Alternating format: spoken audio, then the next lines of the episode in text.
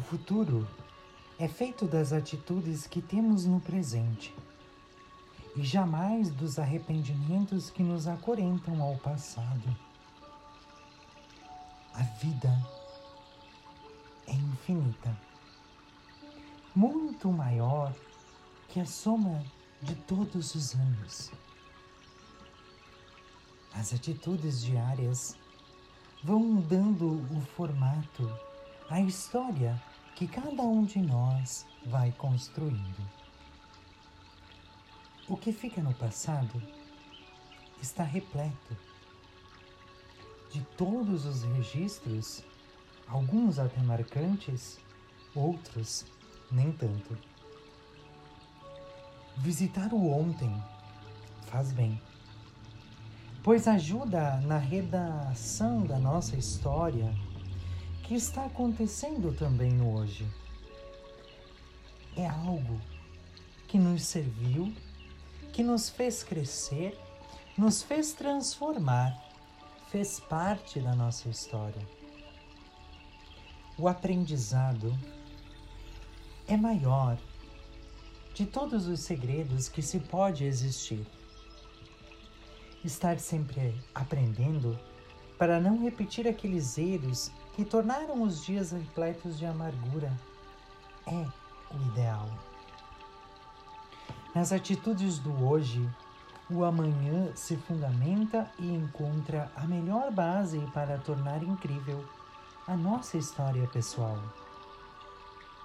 Ninguém deveria viver então se acorrentando ao passado, a menos que abrisse mão de toda a felicidade. Afinal, o que nós queremos para o nosso futuro? O que queremos que esteja acontecendo no nosso presente? Assimilar o conteúdo do ontem Pisar firme o hoje, dar uma espiada no amanhã, é uma maneira agradável e inteligente de viver o agora, de viver bem, enquanto o tempo segue seu percurso. Muitos sonham com um futuro extraordinário, mas aí não se importam com as atitudes que estão tendo. Aqui no agora no momento presente. O hoje é algo determinante para que a vida não colecione os arrependimentos do passado. Viver nunca será complicado. Porém, é necessário termos a consciência em relação às atitudes que temos a cada dia pois elas geram as consequências para o nosso futuro, boas, ruins.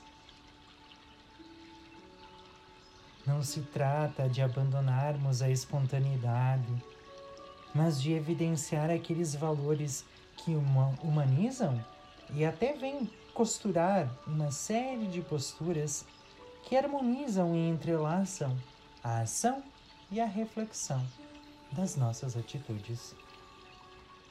O futuro não pode ser comprometido pelos arrependimentos do passado.